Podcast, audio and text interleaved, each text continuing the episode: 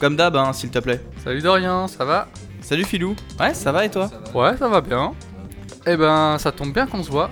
Euh, comme d'hab, s'il te plaît. Il y a des trucs dont il faut absolument que je te parle. Ah ouais? Bah moi aussi, c'est marrant. Bah vas-y, euh, dis-moi. Bah attends, il est pas là, Alex? Bah non. Bah, c'est bizarre. D'habitude, c'est toujours le premier. Mais qu'est-ce qu'il fout? Je lui envoie un message. Mais c'est bon, euh, il arrive. Hey, salut les gars Salut, Alex. Ah, désolé, je suis un peu à la bourre. Vous avez pris quoi Comme Euh, d'hab. Comme d'hab. Ok. Comme d'hab, s'il te plaît. Eh les gars, vous savez quoi? Non. J'ai une super idée. Je me suis dit que tous les trois, on pourrait genre se réunir autour euh, d'un micro et puis euh, discuter de plein de choses qu'on aime. Enfin, en, en gros, je crois que j'ai déjà vu ça sur YouTube et ça s'appelle le podcast. Vous en pensez quoi? Ça pourrait être cool, non? Ah mais grave Et on l'appellerait comment? T'as t'as une idée, toi? Faudrait qu'il y ait pote dans le nom. J'ai réfléchi à un. Ça serait. iPod.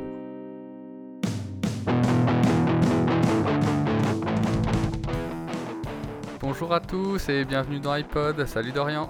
Salut tout le monde. Salut Alex. Salut tout le monde Vous allez bien? Ouais, ça va et toi? Oui, ça va. Euh, Alex, de quoi tu veux nous parler aujourd'hui? Alors, messieurs, si je vous présente un monde fait de cubes et un jeu vidéo, de quoi, est de quoi ça vous parle Tout simplement, est-ce que vous aurez des idées euh, par rapport à ces deux, petites, euh, ces deux petits indices que je vous ai transmis? Éventuellement Euh, Cube World? Ouais, Cube World. Hmm, Moi, j'y connais pas grand chose, mais ça m'évoque plutôt Minecraft. Voilà, c'est exa- exactement ça en fait. On va parler des mondes un peu bac à sable et plus précisément de Minecraft. Alors justement, bah, Minecraft, comme je disais juste avant, c'est un monde bac à sable. Mais qu'est-ce qu'un monde bac à sable? Est-ce que vous le savez? Bah, pour un moi, c'est un... monde où- Vas-y, Dorian. C'est un monde où tu peux tout construire. Euh, bac à sable, c'est où en fait tu peux utiliser les ressources euh, pour créer des, des, des bâtiments, du, du craft, ce genre de choses, je pense. T'en penses quoi, Philou? Euh, ouais, bah pour moi c'était un, un truc où en fait bah t'as, t'as tout un tas de choses à faire et tu pars de rien et faut faut arriver faut arriver à un but qui est personnel ou imposé par le jeu. C'est ça, en fait, un monde bac à sable, c'est un monde où on va laisser libre, euh, libre, euh, libre la créativité et la curiosité du joueur, en fait, tout simplement. Donc, il va pouvoir parcourir un monde qui peut être ou limité ou infini, et il va pouvoir faire beaucoup de choses dedans euh, par rapport à ces deux choses, ou même aller essayer d'explorer certaines choses. Donc, c'est ça un peu un monde bac à sable, c'est on peut retrouver un peu tout ce qui joue sur différents gameplays d'un jeu vidéo. Et donc Minecraft, euh, c'est un jeu bac à sable qui lui a été créé, euh, qui est sorti, excusez-moi, le 18 novembre 2011 par le célèbre suédois Marcus Persons, alias Notch euh, pour, le, pour Ouais, créateurs ça. du jeu. Et quelques temps plus tard, il a été repris par les studios Mojang qui ont eux développé le, euh, le jeu et derrière, bon, a été racheté plus tard euh, par une collaboration avec Microsoft. Donc c'est un jeu qui est actuellement disponible sur toutes les plateformes. Ça représente euh, en 8 ans plus de 100 millions d'exemplaires vendus jusqu'à maintenant. Et en plus, il a été traduit, il faut savoir, dans plus de 95 langues différentes. Alors pourquoi Ok, 95 d'accord. langues? C'est pour toucher un peu tout le monde, d'accord hein, tout- Oui, tout- oui. Tous les pays du monde. Ok ce, ce jeu, il est un peu spécial parce qu'il utilise une technologie assez intéressante qui est en fait le, la technologie du voxel. Est-ce que vous savez ce que c'est le voxel? Non. Euh, moi ça me parle, enfin j'ai déjà entendu, entendu le mot en tout cas. Est-ce que tu saurais nous l'expliquer? Euh, euh, ça ressemble un peu à pixel, donc j'imagine qu'il y a une notion de pixel et vu que c'est un cube, je dirais euh, volumique pixel, volume pixel, truc comme ça. C'est ça, en fait c'est du pixel mais en format 3D pour les jeux type 3D, tout simplement. Donc c'est volumique pixel, exactement. Et en plus, en plus Oui. ce, ce jeu, euh, il faut savoir qu'il est assez complet parce que comme on dit, c'est un jeu d'exploration. Il est en format cubique, donc il rappelle un peu les anciens jeux qu'on a pu, euh, qu'on pouvait retrouver nous étant, étant un peu plus jeunes. Euh, et ce qui fait que son univers est assez particulier. D'accord? Mais est-ce que vous savez, à l'origine, pour quel type de plateforme il était conçu ce jeu? PC Alors, essentiellement Hmm. PC. Éventuellement Ouais, euh, bah. jeu mobile, non? Oui. bah, non, moi je le vois plutôt sur PC avec la souris. Enfin, Alors en sachant Ouais. que le jeu a été créé avant 2011, donc euh, les, euh, les, jeux, euh, les jeux sur mobile étaient euh, très très pauvres à l'époque. hein. D'accord? Ah oui. Ça s'est développé un peu Ouais. plus maintenant. Euh, en fait, à la base, ce jeu, il, est fait pour, euh, il était fait pour être placé sur des navigateurs d'Internet. ok. C'est un jeu navigateur, type navigateur. Et d'où le fait qu'il soit développé par Java. En fait. En Java. Ça va. Donc euh, Java... Est-ce que vous savez ce que c'est Ouais. Java Ouais, c'est un, oui, c'est un langage de programmation. Oui. Exactement. Et derrière, il a été euh, ce jeu en fait euh, qui, qui, a, qui, a intéressant, qui a intéressé énormément de générations parce qu'il peut très bien intéresser des, des jeunes joueurs euh, qui vont avoir 8 ans jusqu'à des joueurs qui vont avoir euh, une cinquantaine d'années. Il y en a, d'accord? Voire même plus vieux. C'est un jeu qui touche vraiment toutes les générations euh, par euh, son graphisme simple et euh, son gameplay pareil euh, tout aussi simple. Hmm, C'est le moins qu'on puisse dire. T'aurais quelque chose à rétorquer sur le sujet, Phi- Philibert? Non, ce qui me fait rire, c'est quand je vois des. Je suis pas du tout joueur de Minecraft, donc je, je suis un peu. Je vais être un peu. Comment dire? Cinglant. Non, pas sanglant, j'ai pas de raison, mais un peu ironique. Mhm. Et euh, parfois, il y a des, euh, des versions de Minecraft qui sortent et écrit HD en gros. Moi, je vois pas l'intérêt. Ah si Ah si, si, si Euh, oui, t'as des, a- lignes plus droites, quoi. Non, non, non, il y, a- pas longtemps, il y a Nvidia qui a travaillé crénelage. en...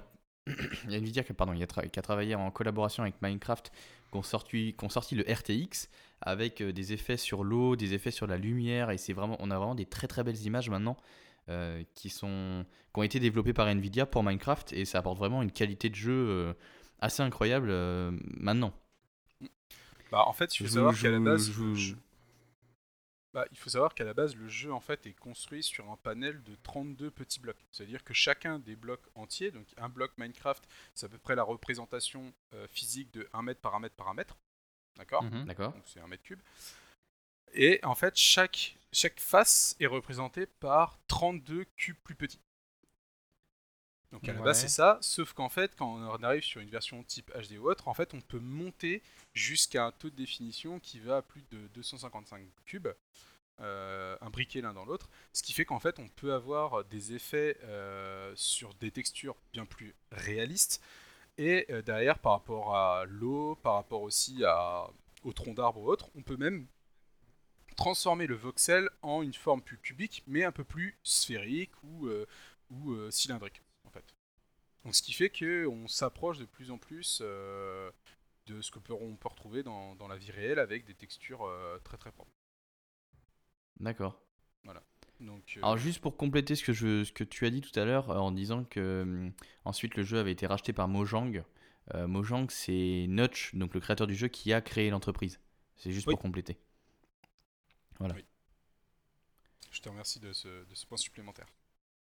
Et euh, donc euh, moi, pour, je vais reprendre sur, le côté jeu. Et euh, donc en fait, derrière, ce qui a fait que ce jeu aussi est un peu comme un jeu type Bethesda, c'est qu'en fait, il est libre d'accès au niveau de son coding. Donc c'est-à-dire que n'importe qui peut modifier le jeu et faire en sorte à ce que euh, il le mode de différentes manières, donc en ajoutant des nouveaux monstres, des nouvelles aventures et autres. Euh, et surtout, de base, le jeu est placé sur euh, trois types de gameplay différents. On va avoir le gameplay type créatif, donc un monde plat où on va faire ce que l'on veut, ou un monde euh, standard où on va faire ce qu'on crée ce qu'on veut, avec des, matériaux à l'infini. On va avoir un côté survie, où donc là, il va falloir aller chercher du bois, du fer, de la nourriture pour pouvoir survivre, parce qu'on va avoir une barre de faim, une barre de défense, une barre de vie.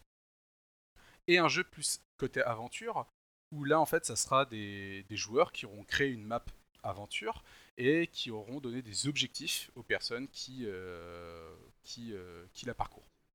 Mhm. qui parcourent le, qui parcourent le jeu. Et derrière, donc, avec ces modes, ça a développé encore plus de choses, euh, plus d'univers différents. Donc, ce qui fait que ce jeu, au final, est très complet parce qu'on peut vraiment en faire quasiment tout et n'importe quoi. Il y a vraiment derrière, au final, que le graphisme qui va, euh, qui, qui va rester euh, vanilla en fait. Qu'est-ce qu'on entend par là? Euh, vanilla, ça veut dire qu'en fait, on va réutiliser la base d'origine, et c'est ce que beaucoup de joueurs font, c'est qu'en fait, ils réutilisent la base d'origine et changent très peu les, les blocs déjà existants. Ils vont en ajouter certains, mais ils vont pas changer, en fait, ils vont pas changer le graphisme entier. C'est-à-dire qu'on va pas se retrouver avec euh, un personnage euh, de Tomb Raider euh, dans Minecraft. Parce que c'est Avec pas des le seins carrés premier. Non, l'autre l'autre euh, personnage de Minecraft, celui- euh, de, de- de- de Lara Croft, celui qui est déjà un peu plus euh, en 3D, Ouais. un peu plus haute définition, on va dire. Euh, donc, il faut savoir que ce jeu a eu des déclinaisons. Donc, via Minecraft, qui, est, qui est très présent partout dans le monde, il y a eu d'autres déclinaisons. Il y a eu, Il y a eu des déclinaisons pixel art? Il y en a. Il y a, il y a des styles pixel art. Bah, en fait, à partir, à partir où tu fais Le du- mec n'a rien fait, du- il a du- ressorti Minecraft. à, à partir du moment où tu fais du, euh, du, du, du- du pixel, en fait, à partir où tu fais du voxel, euh, tu, tu fais des, des pixel art, en fait. Tu peux faire des pixel art. Oui, c'est ça, donc le mec n'a rien fait quoi. Il a ressorti une version. Eh, Minecraft pixel art Ah bah c'est le même. Alors, non, c'est- même, euh, alors, Minecraft pixel art n'existe pas en lui-même, c'est, ça va être juste, c'est juste un dérivé de Minecraft de base. Ah oui, d'accord. C'est un mode. C'est ça, c'est un mode. Euh, non, non, dans les déclinaisons, dans les déclinaisons, tu vas retrouver le Minecraft Story Mode, qui est là en fait euh, tout simplement un Telltales. Donc en fait, c'est un, c'est un jeu euh, type point and click, donc euh, pointer et cliquer, où en fait on va indiquer à, à notre personnage où est-ce qu'il doit aller, où est-ce qu'il doit aller chercher un objet, et ça va en plus nous raconter une histoire avec des choix à faire. Et au fur et à mesure, cette histoire va nous mener jusqu'à la fin du jeu, et les choix vont régir sur ce qui peut nous arriver dans l'histoire. D'accord. On va retrouver euh, Minecraft Dungeon, qui est actuellement en bêta, qui est euh, ce qu'on appelle un jeu type euh, hack and slash, donc taillé et tranché. C'est à peu près la même gamme de jeux qu'on peut retrouver avec Diablo. Donc euh, on va parcourir des Mhm. donjons, on va tuer des monstres, on parcourt des donjons, on tue des monstres, on récupère de l'équipement, on se stuff, on continue comme ça jusqu'à la fin du, du jeu en fait. En bourrinant le clic gauche de la souris. Par exemple. Par Voilà. exemple. Tu vas switcher d'armes euh, et en plus là l'avantage de ce jeu c'est que en fait c'est l'arme que tu utilises qui fait ton personnage donc ça veut dire qu'à tout moment tu peux changer tu peux passer pour un arc par une épée pour une hache et autres ce qui va faire que, ce qui va faire que tu vas changer les capacités les- Donc c'est un peu. RPG. c'est un peu aussi un peu RPG aussi ouais. mais c'est plus porté sur le côté du sur le côté Diablo d'accord il est considéré dans la catégorie euh, hack and slash. Euh, et on va retrouver le dernier qui est le Minecraft Education Edition, qui est tout simplement en fait un Minecraft fait pour les écoles. En fait, on va lier le jeu à l'éducation. On va euh, retrouver dans, dans ce Minecraft, bah, euh, donc, qui est contrôlé par les, par les professeurs bien sûr, euh, un petit côté où on va avoir, bah, il va leur expliquer quel type de matériaux qui existe, comment on fait pour, pour le faire fondre. Donc on va peut-être ajouter des modes plus réalistes dedans. Les systèmes électriques et logiques. Donc si je mets de la puissance là et si je mets un- une condition comme ça, ça va faire ça, ça, ça, ça, ça, par exemple. Et en fait, c'est vraiment pour leur expliquer les, les, les, bases en fait de, de la fabrication ou de la logique électrique. Ok. C'est Ah, intéressant. Ce qui est déjà ça. présent avec la Redstone à l'heure actuelle. Ah bah c'est totalement la redstone, oui, c'est ça. Dans le jeu, ça représente le côté électrique, représente totalement la redstone. Et, euh, et c'est super intéressant parce que en fait, on va lier le jeu vidéo à, à l'éducation et en plus, ça veut dire qu'on va apprendre tout en s'amusant. Ce qui est euh, ce qui est une très bonne chose, je trouve, parce que bah euh, c'est c'est pédagogiquement le plus intéressant, en fait. Enfin pour moi. Oui, oui.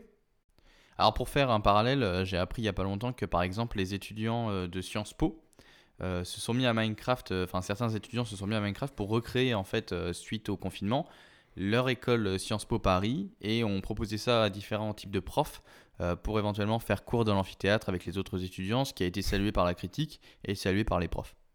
D'accord. C'est marrant. Bah, c'est ça, c'est là où en fait ce, jeu il est, super intéressant, c'est que vraiment on va, va pouvoir, euh, bah, en fait, euh, notre imagination va régir le jeu, et euh, ce qui a fait que bah, derrière ça l'a rendu aussi célèbre. En fait, il faut savoir que maintenant on arrive à un point où les développeurs du jeu écoutent leur, leur communauté afin de savoir qu'est-ce qui, qu'est-ce qui peut être développé, qu'est-ce qui serait bien amélioré, qu'est-ce qui bug. Parce que justement, les joueurs sont les meilleurs testeurs qu'on puisse avoir, hein, dans tous les cas. C'est eux qui vont aller chercher les petites choses pour euh, essayer de, de, de, euh, de, de cheater le jeu, quoi, on va dire, de tricher dans le jeu, et euh, donc derrière, en fait, ils vont demander à leur communauté. Et tout ça se passe pendant ce qu'on appelle la phase du Minecon. Donc en fait, il faut savoir que le jeu a tellement pris d'ampleur que maintenant il y a la Minecon qui leur est dédiée. Euh, c'est la Comic Con, mais pour Minecraft. D'accord? Ouais, carrément.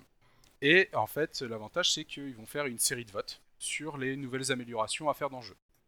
Donc, euh, euh, c'est ce qui fait qu'en fait, euh, les joueurs ne sont plus frustrés de, ne pas avoir eu l'amélioration qu'ils faisaient parce que tout se passe par vote et en fait, c'est le, vote qui régit le nouveau développement du nouveau monde. Donc là, pour exemple, hein, là, le, le dernier marrant, qui a été jugé, c'est euh, ce qu'on appelle la Nether Update. Donc en fait, c'est le, le monde de l'enfer qui est euh, renouvelé, euh, qui est amélioré, et on a des décors qui sont beaucoup plus beaux, c'est beaucoup plus vivant. Ah, c'est cool a- ça. Bah, c'est super cool. ouais. Euh, voilà, il y a, il y a- l'année dernière, c'était c'était le ce qu'on appelait la, la- le développement par rapport aux océans, parce que les océans étaient très pauvres, et ben là ils ont Ouais. ajouté des coraux, des poissons, des dauphins, euh, des, des donjons de, enfin bref, pas mal de choses à l'intérieur, et c'est ça qui est super intéressant en fait au niveau de, de leur démarche. Alors, c'est ce qui fait un peu débat euh, sur la communauté Minecraft parce que on perd un peu l'essence du jeu, quoi. Bah oui, mais en même temps, ils ont, euh, ils ont quand même le, le- les développeurs ont quand même le plaisir de continuer à garder la, la base du jeu tout en euh, améliorant en fait euh, le, le, le monde. C'est vrai que quand Ouais, mais c'est- fait ça- 3-4 ça parties, devient- euh, ça devient quand même compliqué. Enfin, l'essence de. le- moi, moi qui ai été un joueur de Minecraft au tout début, à l'alpha, je retrouve plus les mêmes plaisirs et plus les mêmes envies à l'heure actuelle avec toute la complexité euh, que j'avais trouvé au début, en fait, en 2011. Euh, Alors, attention, ils n'ont pas ajouté beaucoup de complexité, ils ont ajouté euh, justement, ils ont simplifié. Parce que par exemple, avant dans le Nether, tu n'avais pas, tu rend- le jeu était rendu plus difficile parce que tu n'avais pas de minerais, tu, enfin tu n'avais pas de minerais importants à aller récupérer, tu n'avais pas de bois, par exemple, si jamais tu avais besoin de refaire une, une, une épée ou une arme pour te sauver. Euh, en fait, ils ont un peu simplifié le jeu justement parce que bah, tu vas retrouver euh, du bois, de la nouvelle matière, euh, des nouveaux minéraux. et c'est et, c'est- et des, même des nouveaux monstres, donc que ce soit hostile ou autre, et donc ça va ajouter un peu plus de difficulté. Donc en fait, Ouais, mais je trouve pas que c'est simplifié du coup. Je trouve que c'est plus complexe.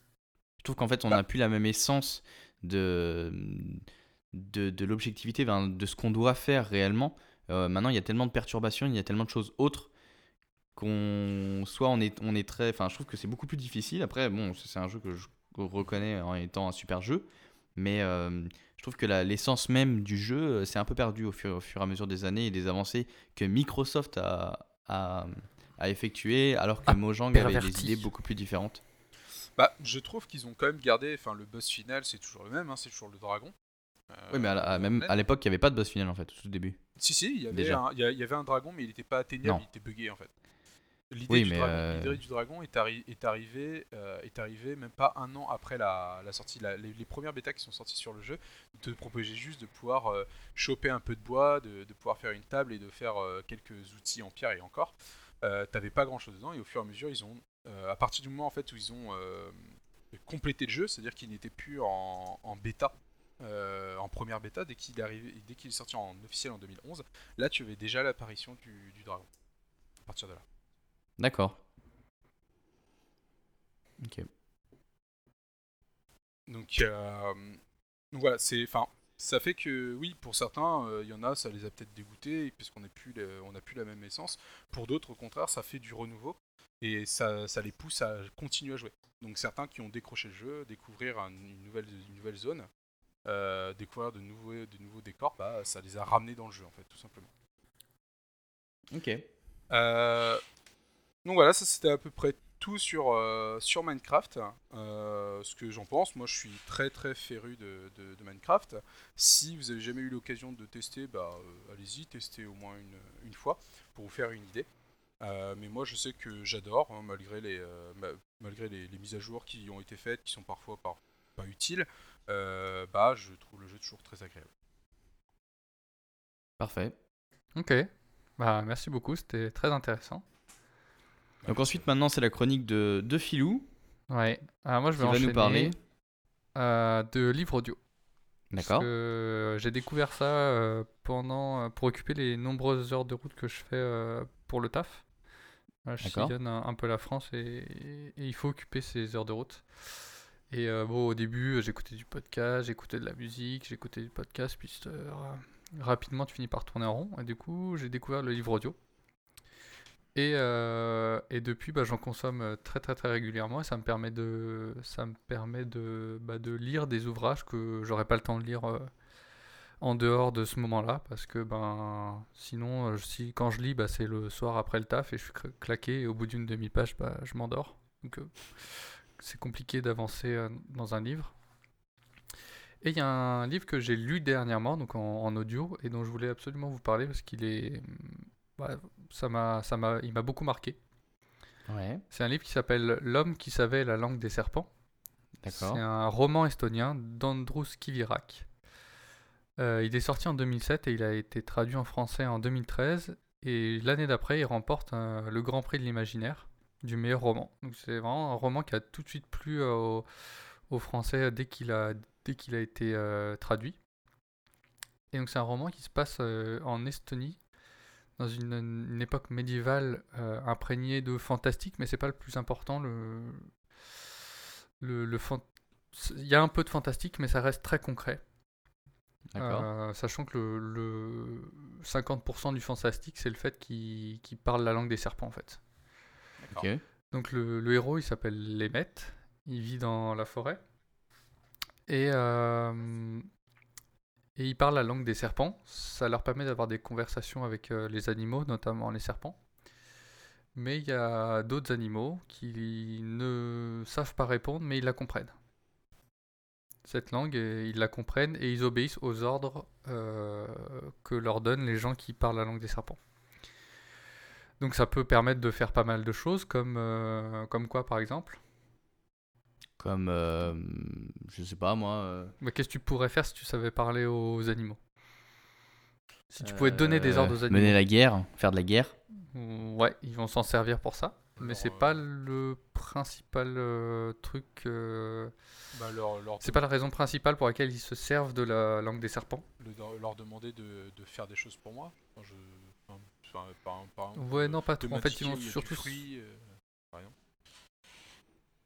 D'aller faire les hmm, courses Ils pourraient. bah, faire les courses, oui, mais euh, d'une manière un peu. Faut, faut imaginer qu'on a une époque médiévale, donc il n'y a pas de supermarché.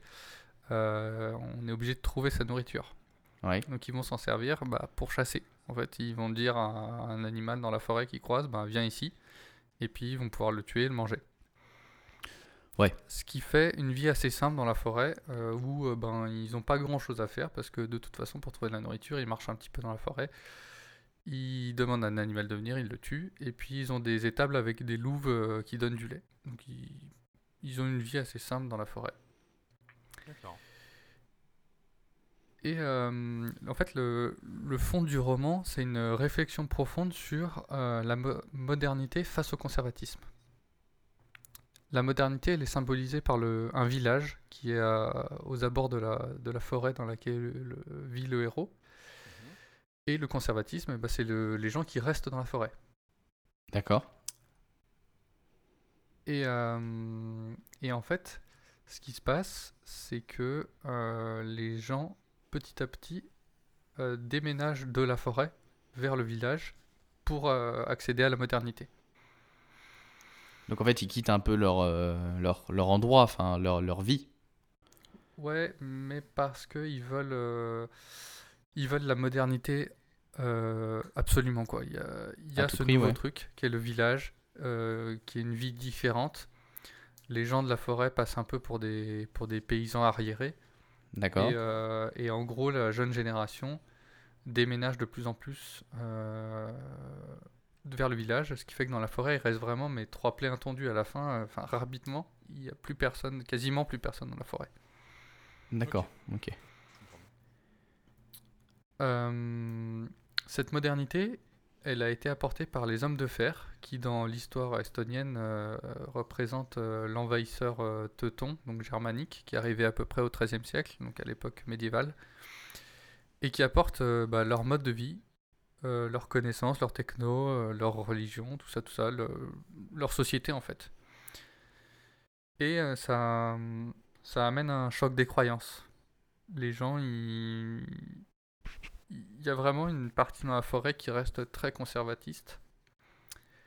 et qui euh, refoule, refuse et combat cette euh, modernité cette, euh, et ce mode de vie, D'accord. alors que la plupart des Estoniens l'adoptent sans problème. Ok.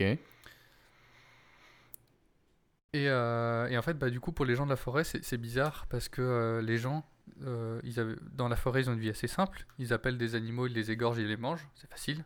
Mhm. Alors que la vie au Ouais. village, ben, le mode de nourriture, c'est l'agriculture. Donc il faut, il faut planter, il faut récolter, il faut euh, faire du pain et de la soupe d'orge que les gens de la forêt euh, détestent. Ils prennent ça comme de la mousse et du vomi. Donc c'est c'est- c'est marrant, c'est- c'est leur mode de, c'est le- comme ça qu'ils voient la, la chose. Ouais. Et dans, le, bah, dans la forêt, euh, il y a un, conservatisme. euh, Il y, a- vraiment le héros qui est pris entre les gens qui restent dans la forêt, lui il continue à vivre dans la forêt, et, euh, et les gens du village. Et en fait, il est pris entre un ultra-conservatisme qui est représenté par bah, vraiment les derniers gens dans la forêt qui suivent une religion ancestrale polythéiste où il y a le génie des bois, le génie de la forêt, le génie de l'eau, etc. D'accord. Et il assiste un petit peu euh, impuissant à cette, euh, à cette transition où il sait, lui il sait pas trop quoi faire. Euh, les premiers mois de sa vie, il les a passés au village, mais très rapidement, sa mère est revenue dans la forêt. Et, et donc, il est, comme il, a, il est né au village, et ben, il, il est, ref, refin, il est refoulé par euh, les ultra-conservatistes qui restent dans la forêt. Ouais. Et en même temps, il aime bien sa vie dans la forêt et il voit pas trop l'intérêt d'aller au village. euh. Il est, il est pris entre deux. Il est, il donc, donc on, on- on vit ça avec lui. c'est vraiment intéressant parce qu'on, du coup, on se pose nous des questions sur, euh, Sur notre mode de vie tel. actuel. Bah ouais. Mhm. C'est clair, oui. Sur, euh, bah, il y a une tendance en ce moment qui veut euh, bah, le retour. euh, Aux sources. le retour à la nature, le retour aux sources, euh, le véganisme. euh. Et c'est un, bah, ça peut s'apparenter à ça en fait dans le livre. C'est vraiment, on- on- du coup, on, on va se poser des questions sur bah, qu'est-ce que je vis en ce moment en fait? Euh, Il y a beaucoup de modernité, ça va très vite. Euh, les, les- technologies, euh, on est d'accord pour dire que bah, ça, ça avance super vite quoi. Ouais. Et, euh, et ben du coup on va se, on va se poser les mêmes questions que le, que le, le narrateur, que le héros, mais Oui. appliquées à notre vie actuelle. Et c'est en ça que le livre nous parle beaucoup. Euh, parce qu'on s'y retrouve. Moi, je me suis reconnu dedans. J'ai reconnu euh, certaines des personnes que je connais, mes parents, ma famille un peu plus globalement, et puis certaines catégories de personnes. Et euh, je trouve que le point fort du livre, bah, c'est les émotions qu'il arrive à faire passer. Il y a des moments de joie simples, il y a des moments de nostalgie, et des moments vraiment tragiques qui ont pu presque me tirer des larmes. Donc c'est vraiment un, livre qui est hyper poignant. Et j'ai même ressenti à des moments un profond désarroi où tu te dis mais c'est c'est pas possible quoi. C'est qu'est-ce que qu'est-ce que tu enfin t'es dépité avec le mec et tu vois pas d'issue. Et euh, tu continues à lire pour te dire, bah, enfin pour voir où, où ça va, et t'as envie de te dire, mais vas-y, donne-moi une leçon, quoi. Dis-moi, donne-moi la lumière, dis-moi ce que je dois faire. D'accord. Donc bah, c'est vraiment un livre que j'ai beaucoup aimé, que je vous conseille. Euh, Parce que. Tu peux rappeler, euh, juste le il nom nous parle vraiment. Il est, il est parlant, même si, euh, même si l'époque est médiévale, il est hyper actuel, il est parlant. D'accord. c'est- Tu peux nous redonner le nom, euh, s'il te plaît, Philippe Ouais, oui, bien sûr. C'est L'homme qui savait la langue des serpents d'Androus Kivirak. D'accord. Donc disponible en livre audio. En livre audio et en livre papier et en livre numérique. Tous les trois. Et donc, Ok. tra- dans- donc traduit dans plusieurs langues, euh, dont la nôtre. Euh, bah, notamment en français, celle qui nous intéresse. Pour les... J'imagine que ça a été beaucoup traduit, ce qu'il est vraiment bien. Je saurais pas te dire après les autres langues. Il est en français. Ok, parfait. Euh, Dorian, t'avais avais des petites choses à nous dire, je crois. Exactement, exactement. Alors, comme on parle de livre audio, moi je vais faire la transition euh, sur tout ce qui est euh, plateforme de VOD, donc aussi tout ce qui est accessible technologiquement parlant.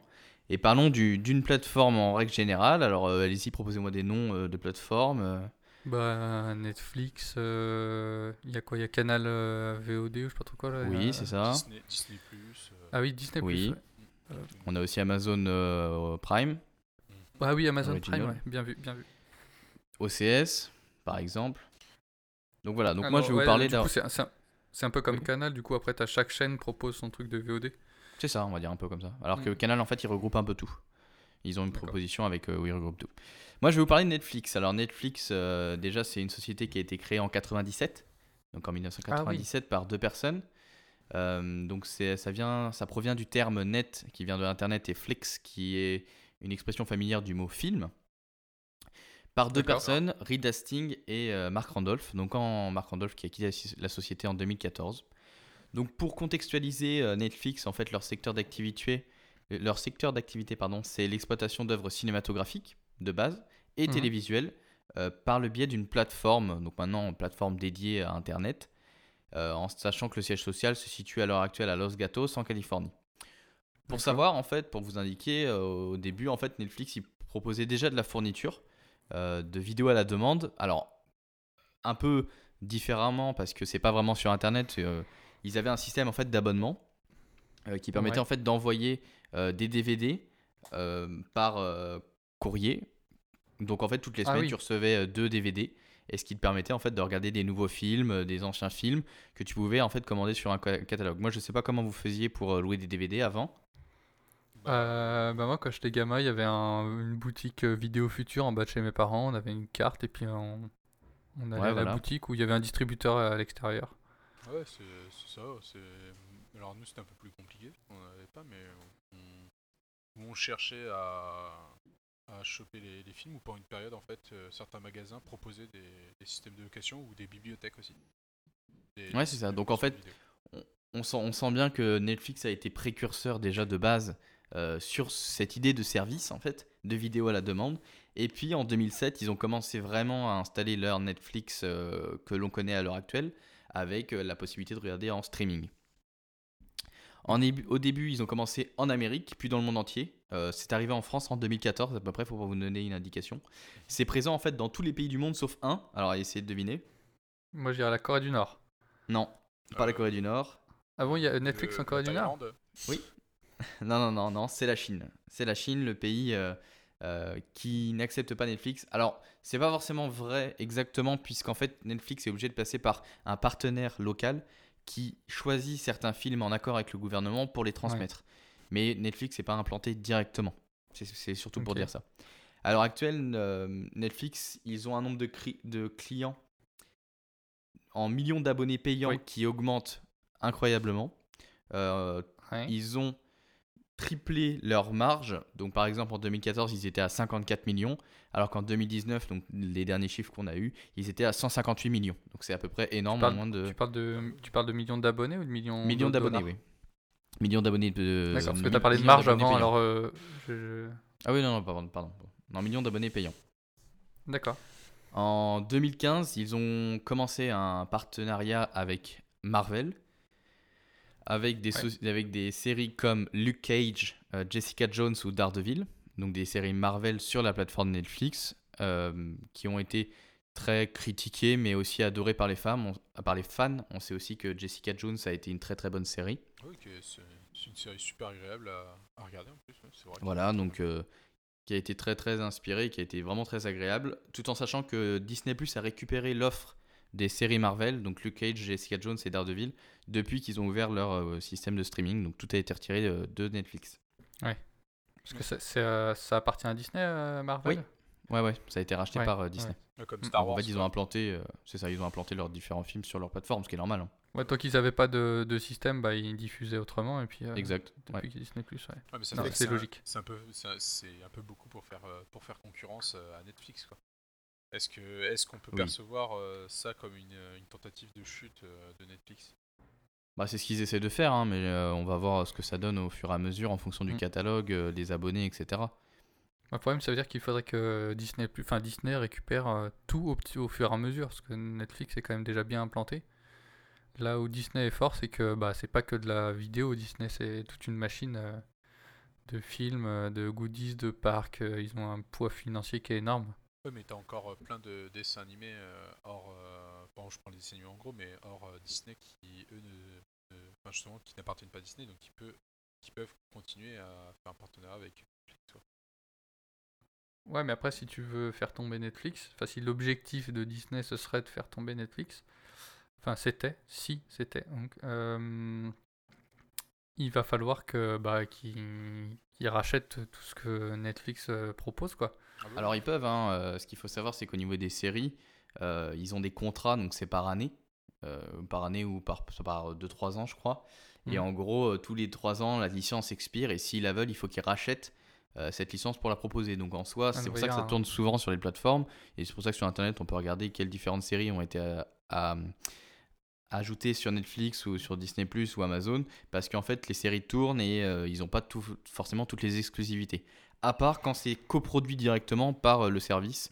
Euh, quand on fait par exemple toutes les séries d'Amazon Prime euh, qui sont coproduites directement, elles sont à Amazon pour le moment.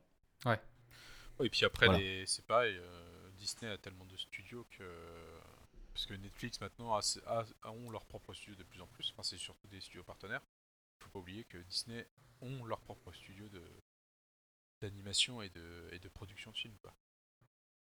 Oui, oui, bah oui, oui. Après, il n'a peut-être pas forcément été euh, créé pour Disney+. On va dire que c'est Disney+, c'est plus un, un abonnement pour euh, concurrencer. Ah oui. Pour faire la transition, euh, en parlant de ça, euh, parlons bien franco-français. On va dire que Netflix, ils ont inauguré leur premier bureau en 2020 à Paris, euh, ce qui permet en fait de mettre de l'argent dans le cinéma français, puisque ça avait été euh, un reproche public euh, du ministre de la Culture en 2019. Donc 100 millions d'euros devraient être in- investis en 2020 pour un objectif de 20 créations franco-françaises par an, euh, puisqu'à l'heure actuelle, en fait, en 6 ans, ils en ont eu euh, 24, euh, 24 en tout. Donc c'est pas énorme en fait. Ils Franco-français le- euh, ils veulent racheter Joséphine à TF1 Peut-être, je sais pas. Peut-être la reproduire sur Netflix. Donc on verra bien. Euh, pour parler un peu du catalogue, Will Broker, euh, hein. Vous savez que le catalogue est différent en fait en fonction du pays. Euh, les États-Unis, en fait, en 2016, ils avaient à l'heure actuelle 5700 films et séries, en sachant que le Maroc, qui est dernier de la liste, en avait 160. Bon, D'accord. pour vous donner une Donc, il y en a estimation à plus peu près. en Corée du Nord qu'au Maroc. Probablement, oui. Euh, la Belgique et la France se, se classent dans la moyenne avec environ 1850 titres. Euh, donc Ouais, on c'est à peu près à beaucoup 2000 comparé titres. Euh, à- C'est pas énorme comparé aux Américains. ouais, euh, ouais, bah, c'est pas normal. Mais bon, on est en nette progression quand même. Pour vous expliquer un peu le, le phénomène de, de consommation qui a été implanté grâce à Netflix et par rapport à leur système de vidéo à la demande, ils ont pratiqué un effet qu'on appelle le binge watching, aussi appelé le visionnage boulimique en français, Ouais. qui existe depuis longtemps mais qui s'est accéléré grâce à cette disposition. En fait, l'idée c'est de mettre l'intégralité de la série à la disposition de l'utilisateur pour qu'il la, la consomme tout d'un coup. Ce qui permet en fait de générer euh, du flux et générer du profit et d'inciter l'utilisateur à revenir, etc. En conséquence, le format des épisodes il a été modifié. Ça veut dire que maintenant on peut euh, sauter soit le générique du début, soit le générique de fin pour continuer à regarder et continuer à utiliser la plateforme. Et les épisodes ont été plus ou moins imaginés de façon à ce que ce soit la dimension parfaite. Donc par exemple, au- en Angleterre, on a des épisodes de 25 minutes. euh, en Amérique, on a des épisodes de 40 minutes, 1 heure. Donc ça dépend vraiment des séries. Mais tout a été adapté pour que l'utilisateur consomme un maximum. Que ça, que ça fasse un flux continu de vidéos et que tu te rends même pas compte que tu sautes d'épisode en épisode. euh, Enfin, C'est ça. Ah, voilà. ça, ça te zombifie tu peu. regardes, regardes, regardes quoi.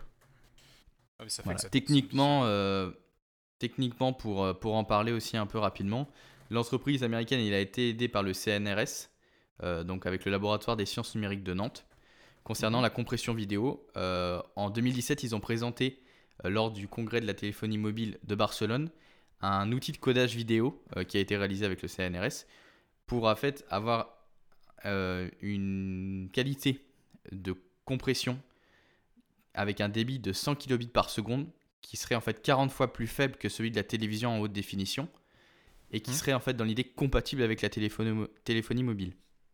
Ok. Donc en fait, ce qui permettrait en fait d'avoir des, des épisodes de très grosse qualité sur des gros, sur des petits réseaux, euh, enfin sur des gros réseaux 4G, 5G avec nos téléphones et de pouvoir regarder partout. Donc inciter Ah, surtout- l'utilisateur, inciter l'utilisateur à continuer à consommer même après, enfin changer son, son mode de consommation, le déplacer sur son téléphone pour qu'il consomme encore plus. Surtout que euh, là où c'est intéressant, c'est que ça nous fait économiser beaucoup de data. Tu pourrais déjà passer de la 4K de super qualité euh, euh, sur ton téléphone, mais euh, ton forfait il prend une claque directe. Ouais, mais maintenant, après, Le fait de, de travailler la compression, ça te permet de, ça te permet de regarder en streaming n'importe où, dans le train, dans le bus, Ouais, c'est ça, ouais. sans éclater ton forfait de data. Et ça, c'est les- pas mal. Et ça pourrait, et c'est une techno qui pourrait nous permettre de, bah, de- d'avoir de la vidéo, enfin, d'avoir de la, une bonne compression dans bien d'autres domaines. Donc c'est pas, c'est pas inintéressant. Bah après, faut pas. Ouais, non, ouais, faut ça pas pourrait oublier être pas mal. que On a de plus en plus aussi de, de data, de gigas sur, euh, sur, nos, sur nos téléphones. Quoi, maintenant, avec, euh, Ouais, mais ça va avec, euh, ça va avec la technologie, tu vois. il y a- tu, tu prends, euh, il y a 5 ou 6 ans, euh, on parlait pas trop de, de 4K. euh, et euh, bah, on avait moins de débit. En fait, le, on, on augmente, euh, on, on a un, on a un besoin de débit qui va avec la technologie qui avance. Oui. Plus, plus ça va et plus. euh, plus t'as besoin de ressources. Ouais, en fait, on, on profite, euh, on profite de cette, euh, de cette puissance pour en rajouter, rajouter, rajouter, rajouter. Toujours plus, ouais. Mm. Alors pour, pour euh, refaire un, Excuse-moi, je. Pour refaire un parallèle euh, juste rapidement, euh, je viens de vérifier en fait non Netflix n'est pas disponible en Corée du Nord, en Syrie Ah. et en Crimée euh, D'accord. suite aux restrictions des. États-Unis. euh, suite aux restrictions des États-Unis euh, sur les entreprises américaines. D'accord. Donc juste pour préciser, euh, c'est vrai que j'avais eu un doute quand tu l'avais dit. Euh, en fait, comment, comment, comment, comment ils utilisent euh, en fait l'utilisation, co- comment ils utilisent Netflix pour en fait nous inciter à consommer? En fait, ils utilisent un programme de reconnaissance de mots-clés, donc basé sur euh, six euh, algorithmes. Donc avec un algorithme qui permettra en fait de proposer un système de recommandation euh, à l'utilisateur. Donc le premier en fait il effectue un classement des contenus les plus populaires. Donc en gros il dit ah voilà ça c'est le genre de séries qui sont très regardées donc je te conseille de regarder cela. Le deuxième il trie les contenus en fonction de ce que l'utilisateur pourrait désirer voir. Si jamais tu as regardé un film de guerre, euh, tu pourrais regarder un film de guerre, ce genre de choses. Le troisième, il affiche les contenus connaissant des pics de popularité en fonction des périodes. Par exemple, Noël, Saint-Valentin. À Saint-Valentin, on va avoir plus de films d'amour, ce genre de choses. Le quatrième, il incite l'utilisateur à continuer à regarder ce qu'il a déjà commencé, puisqu'en fait, une série Netflix, on peut mettre pause et continuer quand on a envie sur différentes plateformes. Et puis le cinquième, c'est la similitude du contenu sur ce que tu as vu et détermine du coup l'affichage euh, des contenus sur la page d'accueil. Donc en gros, les vignettes, elles vont changer en fonction de ce que tu as regardé. Si par exemple tu as regardé un film d'amour sur tes vignettes de, de tes films proposés, on va avoir deux personnes qui s'embrassent ou alors tu vas avoir euh, euh, deux personnes euh, qui s'entrelacent, ce genre de choses. Donc tout est analysé pour en fait euh, identifier et retrouver ton fonctionnement et, t'inciter à utiliser la plateforme. Donc si je comprends bien, tu peux te retrouver avec une vignette de gens qui s'embrassent dans, dans une série purement action. Ouais, c'est ça. Bah oui, oui. Ouais, c'est bah c'est c'est malin, mais c'est un peu pervers quand même, parce que tu risques de consommer des trucs en fait dont tu te fous. Plus ou moins, on va dire. euh, bon, après, après, tu, après, tu, tu- tu- tu peux arrêter hein, si ça te saoule, mais c'est ouais, c'est malin et pervers à la fois. Bah, c'est vrai que moi je l'ai Ouais, carrément. vu, hein, avec Donc on verra bien, on verra bien euh, en fonction de ce que ça a. euh, c'est c'est pas mal dans l'idée, mais euh, bon, euh, ça permet d'orienter l'utilisateur sur ses demandes, mais ça permet aussi de l'inciter à utiliser énormément. Quoi. Mais C'est vrai que moi je le Voilà, donc, euh, euh, l'une des séries. euh, alors c'est une série où, où c'est avec un, un possessif psychopathe qui s'appelle c'est la série You. Je sais pas si vous connaissez. Ouais, si, si. Et, euh, et en fait, pour faire simple, c'est que sur le, le compte euh, d'une personne de ma famille, euh, elle, elle avait justement le, le personnage principal embrassant une, une femme. Et, et sur moi, sur mon compte, bah, j'avais tout simplement lui avec un couteau en main. Donc, euh, D'accord, On voit la différence pour la même série, on voit deux images différentes par rapport à ce qu'on regarde le plus. Moi, par exemple, je regarde plus des trucs d'action, elle plus des trucs. Tu regardes beaucoup de, tu regardes beaucoup de couteaux en main? Non J'ai- J'aime bien les psychopathes. non mais, euh, mais voilà, c'est c'est plus dire, voilà, moi je regarde plus des séries action et euh, comme par hasard je suis tombé sur une image euh, qui, qui, enfin, enquête policière et action et là je suis tombé sur une image qui ressemble à ça. Alors qu'elle qui est plus amour, romantisme, bah, elle est tombée plus sur une image euh, de personnes qui s'embrassent. Ouais, ok, d'accord. Non, bah ça, ça corrèle. hein, euh. Donc à voir en fait en fonction de Disney Plus, de son avancement, et puis aussi de la nouvelle plateforme de streaming franco-française euh, avec euh, Salto. Donc Mm. euh, le nom de la plateforme c'est Salto, qui permettra en fait de concurrencer euh, Netflix et son expansion en France. On va voir si elle Ouais. fonctionne bien. Quoi. Voilà. Bon, ils arrivent un peu tard. Je suis sceptique, mais on verra. Donc c'est bon pour moi, euh, ma, ma chronique est finie. Alex, si tu veux continuer. Alors, euh, oui, moi je vais vous poser une petite question. Euh, savez-vous, euh, donc je vais parler de loi absurde, et savez-vous euh, qu'est-ce qui est interdit de ramener aux États-Unis? Alors, je vais vous faire un petit, je vais vous faire un- je vais vous donner des petits indices. C'est quelque chose qui se mange et dans lequel on peut retrouver un cadeau. Une galette des rois. Surprise. Alors, j'ai une galette des rois, c'est pas ça. Et oui, c'est le Kinder Surprise. Est-ce que vous saviez que le Kinder Surprise est interdit euh, à la distribution aux États-Unis? Non, je sais pas. Ouais, j'avais lu ça, euh, j'avais lu ça il y a un moment, mais je sais plus pourquoi. Alors, euh, est-ce que vous aurez pas une petite idée de pourquoi c'est interdit euh, là-bas? Euh, Parce que ça vient d'Allemagne, non? Alors, oui, du Euh, fait oui. que Kinder date d'avant les années 30, euh, ouais, ouais, ça, pourrait, ça pourrait être la raison. Mais c'est pas celle-là. Euh, à cause de la couleur rouge qui leur est dédiée. Alors euh, non plus, il y a beaucoup de monde qui pense que c'est dû au rouge et au blanc qui, qui rappellent un peu la, le- les couleurs euh, type Ku Klux Klan, mais non, non, ce n'est ce n'est pas du tout ça en fait. En vrai, c'est dû à une loi qui date de 1930, qui est interdit en fait de d'introduire des objets dans, dans des produits comestibles, tout simplement. Et donc malheureusement, bah, le Kinder Surprise, lui à l'époque, euh, on mettait le jouet directement dans, dans, dans l'œuf, euh, sans protection. Ce qui faisait qu'il il y avait des risques euh, d'étouffement de la part des enfants. Et c'est même ce que le service fédéral des douanes et des protections des frontières a, a dit. Ils disent que justement le Kinder, Sur- euh, le Kinder Surprise est interdit euh, parce qu'il y a des risques d'étouffement euh, par les enfants de, de moins de 3 ans. Et, euh, Mais est-ce que c'était une loi qui était faite spécialement justement pour embêter l'Allemagne à cette époque-là ou alors, non, non, c'est Pas spécialement? Cette loi des années 30, c'est juste qu'à l'époque, en fait, il y avait beaucoup de transferts qui se faisaient Ah, d'un pays à un autre ok. par, les, Ah oui. par les fruits, les légumes, par la nourriture. Et euh, donc, euh, et cette loi avait été faite pour interdire ça. Et malheureusement, bah, quand Kinder a voulu s'insérer aux États-Unis, malheureusement, euh, eux, ils introduisaient, euh, ils introduisaient les, les cadeaux directement dans les œufs, donc c'était interdit. Maintenant, c'est maintenant que c'est la bizarre. Bah non, puisque si tu peux faire passer des trucs euh, dans dans l'œuf, c'est c'est en corrélation avec leur loi pour éviter les transferts de trucs dans la bouffe. Par contre, je me pose une question, c'est euh, est-ce que maintenant que la surprise est dans une coque en plastique, est-ce que ça passe ou pas? Alors toujours pas. Malheureusement, la loi n'a Ah pas bon? été changée. euh, elle n'a pas toujours, elle, elle n'a pas été refutée. Même au contraire, si jamais vous, en tant que voyageur, vous emmenez des Kinder Surprise avec vous, il faut savoir que vous pouvez euh, recevoir une amende, même être arrêté parce que vous avez des Kinder Surprise et que c'est considéré comme du transfert illégal. C'est n'importe T'as quoi. fait quoi toi? J'ai tué toute ma famille. Et toi, t'as fait quoi? J'ai mangé des Kinder Surprise. C'est n'importe le gosse quoi. de 8 ans dans la cellule, c'est à côté des mecs de, de, de, de 40 balais qui ont tué une personne. J'ai ramené des Kinder Surprise. Et J'ai tué, j'ai tué toute l'école. euh.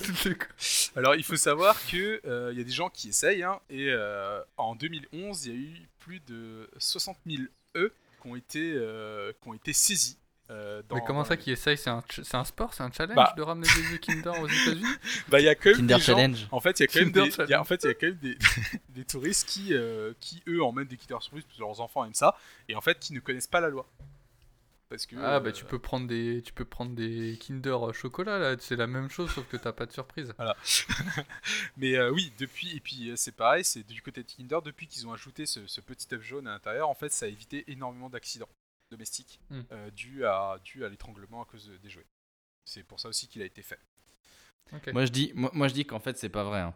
Moi je pense que c'est les douaniers. Ils aiment juste le chocolat Et ouais. euh, ils veulent garder le cadeau pour eux, c'est tout. hein. Alors, il faut savoir que c'est c'est quand même intéressant comme fait parce que euh, aux États-Unis, et c'est là où les Américains sont un peu, euh, sont, sont un peu euh, vicieux, c'est que il y a une entreprise qui s'appelle Candy Tracer qui eux-mêmes ont créé des, des œufs avec des cadeaux.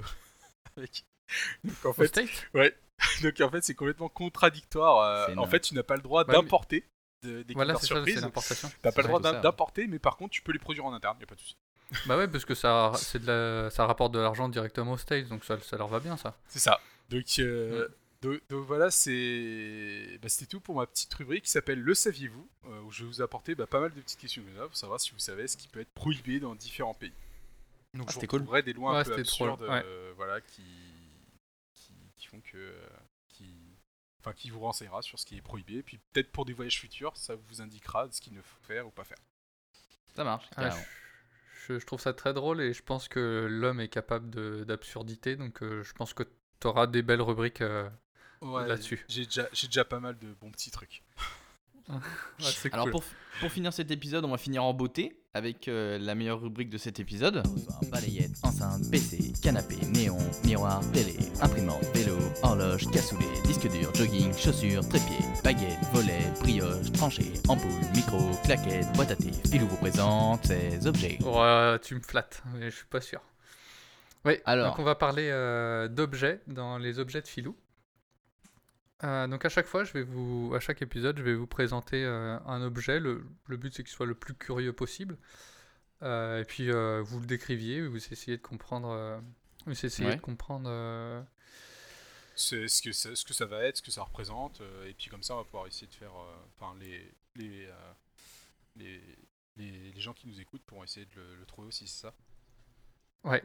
Alors, aujourd'hui, on va parler de console Nintendo. Et je voulais vous demander, qu'est-ce que vous avez eu comme console Nintendo quand vous étiez plus jeune Alors moi je vais commencer. Euh, moi je suis le plus jeune d'entre nous trois. Donc Mhm. moi j'ai eu la Game Boy Advance SP. Ouais. Voilà. Euh, la Wii aussi avec euh, ma famille. Et puis euh, là dernièrement j'ai la Switch. D'accord. Et toi, Alex, t'as Nintendo ou pas trop Ouais, alors euh, moi beaucoup Nintendo, hein, quasiment toute mon enfance était portée par Nintendo. Euh, j'ai commencé avec la Game Boy Pocket, euh, Ok. qui était la toute première. J'ai passé à la Color euh, et ma première console de salon de chez Nintendo c'était la GameCube et puis maintenant je les ai toutes jusqu'à maintenant. D'accord. Et toi? Euh, moi, euh, bah, quand on était, vra- quand j'étais vraiment tout petit, euh, mes mes parents avaient acheté la NES, donc j'avais joué un petit peu quand mes frères et sœurs lâchaient un peu la manette. Mais rapidement, en fait, on n'y avait plus accès parce que mes parents aimaient pas trop ça. euh, Mes frères et sœurs euh, s'énervaient et du coup, ils ils l'ont confisqué. Donc j'ai beaucoup joué à la 64 chez, chez un ami en particulier. Et puis après, quand j'ai eu mes premiers salaires, bah, j'ai racheté euh, 64, Super Nintendo, GameCube, euh, Wii, etc. Ouais. Ah bah ça, ça- oui ça fait que t'es bien ancré. Maintenant, je les ai Nintendo, toutes. J'ai même récupéré la NES familiale. Ouh là là.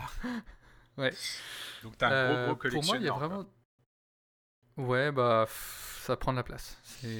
C'est problématique. Non, mais je suis pas collectionneur hardcore. Je n'ai que les jeux physiquement euh, que... auxquels j'ai envie de jouer, enfin qui m'intéressent.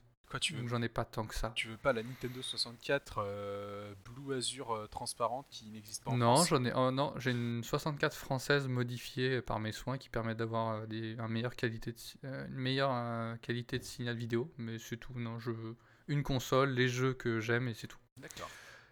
Pour moi, j'ai bah, j'ai réfléchi un petit peu à l'histoire de Nintendo et pour moi, il y avait deux mots vraiment qui les caractérisent c'est innovation et se différencier. Ils veulent se di- innover pour se différencier. D'accord. D'accord. Et là, on va parler de la GameCube. Euh, Il y a eu beaucoup d'innovations sur la GameCube. Mhm. Et euh, notamment au niveau de la manette qui avait un look un peu particulier, surtout, euh, surtout à l'époque. Enfin, elle était vraiment bizarre. Bah pourquoi Et euh, Nintendo, c'est un peu le- dans le monde du jeu vidéo l'entreprise des premières fois. Par exemple, sur la manette de la GameCube, euh, c'est la première fois qu'il y a deux sticks asymétriques, sachant que la, la suivante c'est la Xbox et elle sort euh, quelques mois après la GameCube. Donc euh, Nintendo, c'est les premiers à avoir sorti une manette avec des sticks asymétriques. Mhm. D'accord. Et euh, la première manette avec des gâchettes analogiques. qui ont disparu depuis chez Nintendo. Ils font plus du tout de gâchettes analogiques. Ah ouais, c'est quand même eux qui sont arrivés, ouais, les premiers sur la gâchette analogique. Et ils ont fait une troisième première fois avec cet objet que je vous envoie, confinement oblige, euh, bah, je peux pas vous la montrer, mais je vous l'envoie par internet. D'accord. Ouais. Donc qu'est-ce que vous voyez? Bah, une euh, manette euh, de GameCube Ouais, euh, avec euh, un sorte de. D'adaptateur. Ouais, c'est ça. ouais, Il n'y a pas de fil Ah, aussi. il y a- il n'y a pas de fil. ouais. Ça, c'est le plus Donc en fait, c'est une, ma- c'est une manette de, Dencu- de GameCube euh, déportée. C'est une maca- manette de GameCube sans fil. Ah ouais, c'est trop bien ça. Ouais, c'est les premiers à avoir sorti une manette sans fil, un peu à la manière d'une manette pro, c'est-à-dire que de base on avait les manettes filaires de GameCube qu'on connaît tous, Mhm. et il y avait la manette qui s'appelait Wavebird, elle était particulière, et elle n'avait pas de fil. Euh, Il y a donc ce- cette espèce, cette espèce de petit adaptateur qui vient se brancher dans la console et qui est alimenté par la console, donc il n'y a pas besoin de pile dans l'adaptateur. C'est génial ça. Et il y a deux piles euh, AA dans la manette GameCube qui donnent une cinquantaine d'heures d'autonomie parce qu'il n'y a pas de vibration. Ah, a- ah, les ça, vibrations étaient enlevées dommage. de la manette. Ouais, c'est nul. C'est- Surtout qu'il y a certains terrible, jeux, ben, par exemple dans Zelda, euh, il y avait des. Si tu avais le, le, la vib- le Rumble Pack euh, dans Ocarina of Time sur la 64, bah, tu avais des bonus en plus. Donc c'est dommage de perdre ce côté-là.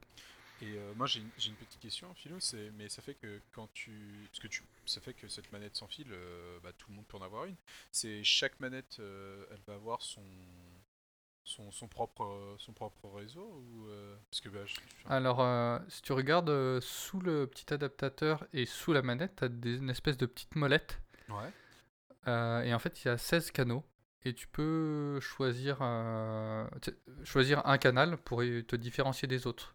Maintenant, c'est tout automatique. Tu branches une manette, euh, tu peux brancher quatre manettes euh, sans fil sur ta Switch et elle se débrouille. Mhm. À l'époque, il fallait sélectionner ton canal avec une petite molette euh, qui était graduée de 1 à 16. Là, mais ça fait que si jamais tu changeais la molette, euh, est-ce qu'il y avait, est-ce que tu Ah, pouvais, tu- euh, Ah, tu peux embêter ton voisin, ouais. Mais c'est du coup, tu contrôles plus ton personnage aussi. ah, c'est c'est dommage ça. Mais bon. Mais par exemple, si tu joues à Mario Kart et que tu arrives en premier, tu peux switcher et, euh, et embêter ton et embêter ton adversaire s'il est un peu à la traîne. Ça, c'est pute. ça peut, Voilà, ça peut détruire ouais, ça amitiés, un... bah il y en a qui sont comme ça. hein. Moi je je fais un coucou à mon petit frère, il est tout à fait capable de ce genre de choses. Et donc toi, t'en avais une chez toi? Euh, alors moi j'en ai euh, j'en ai deux chez moi, des manettes comme ça. Bon, j'en avais pas les- à l'époque puisque bah, j'ai racheté la GameCube que bien plus tard, mais ouais j'en ai deux et c'est assez agréable de pouvoir euh, pas avoir de fil. tu prends ta manette pour une petite partie, t'allumes la console, t'allumes la manette et puis c'est parti. C'est agréable, ouais c'est pas mal. Ok, ça bah, t'évite d'avoir des fils ouais. de partout, surtout Bah que ouais. hum, surtout que quand tu commences à avoir une NES, une Super NES, une 64 et une GameCube à côté, bah ça fait beaucoup de manettes et beaucoup de fils. Ouais, je pense. Ouais. Donc voilà, c'est une des premières. euh, pour moi, c'est une, une des plus grosses innovations de Nintendo, cette, euh, cette manette euh, de GameCube, de par son design atypique et puis euh, toute la technologie qu'ils ont, ont mis dedans. Et il y a un autre petit objet que je vais vous présenter, qui pour moi fait un, un lien important avec la Switch. Donc, je vais vous mettre deux images à la suite, qui, sont, qui vont l'une avec l'autre. Et vous allez pouvoir me dire ce que vous voyez. Alors, première image, on voit une euh, GameCube avec un câble et une Game une Game Boy Advance bleue. La Ouais, première, je crois. ouais. On dirait Et puis sur la deuxième, on voit une euh, GameCube Ouais. avec un truc noir en dessous. Ouais, sur la deuxième Ouais. image.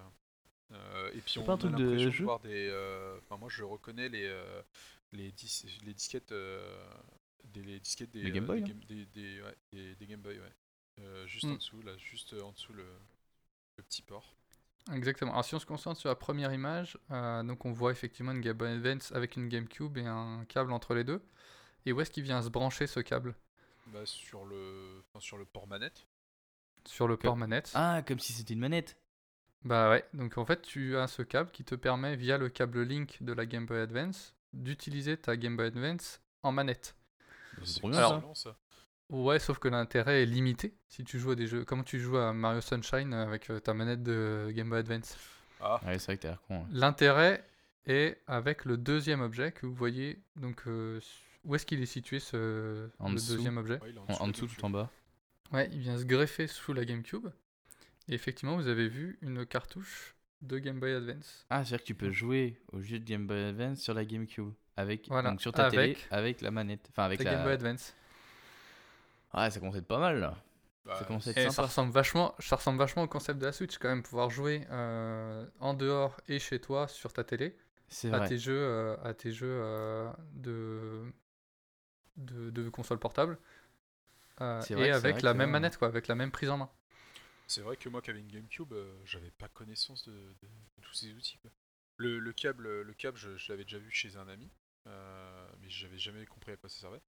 Mais euh, Alors c'est un câble qui est spécial. Il y a vraiment d'un côté le- l'empreinte euh, câble Link et de l'autre côté l'empreinte. euh, euh, c'est pas un câble Link simple, c'est euh, euh, c'est un câble qui est spécifique. Où D'un côté t'as le, ouais, le câble Link et de l'autre côté t'as le port euh, GameCube. ah oui, mais je, je, manette. je- je- je lui avais- en fait, je l'avais vu, mais je lui avais jamais demandé Mhm. euh, à quoi ça servait.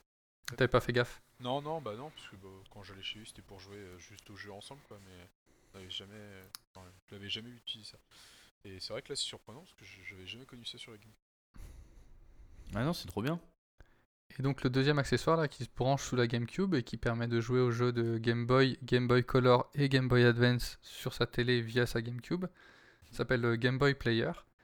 Et il faut euh, rajouter un disque. En fait, le- il est livré avec un disque que tu viens mettre dans, le, dans la GameCube comme un jeu.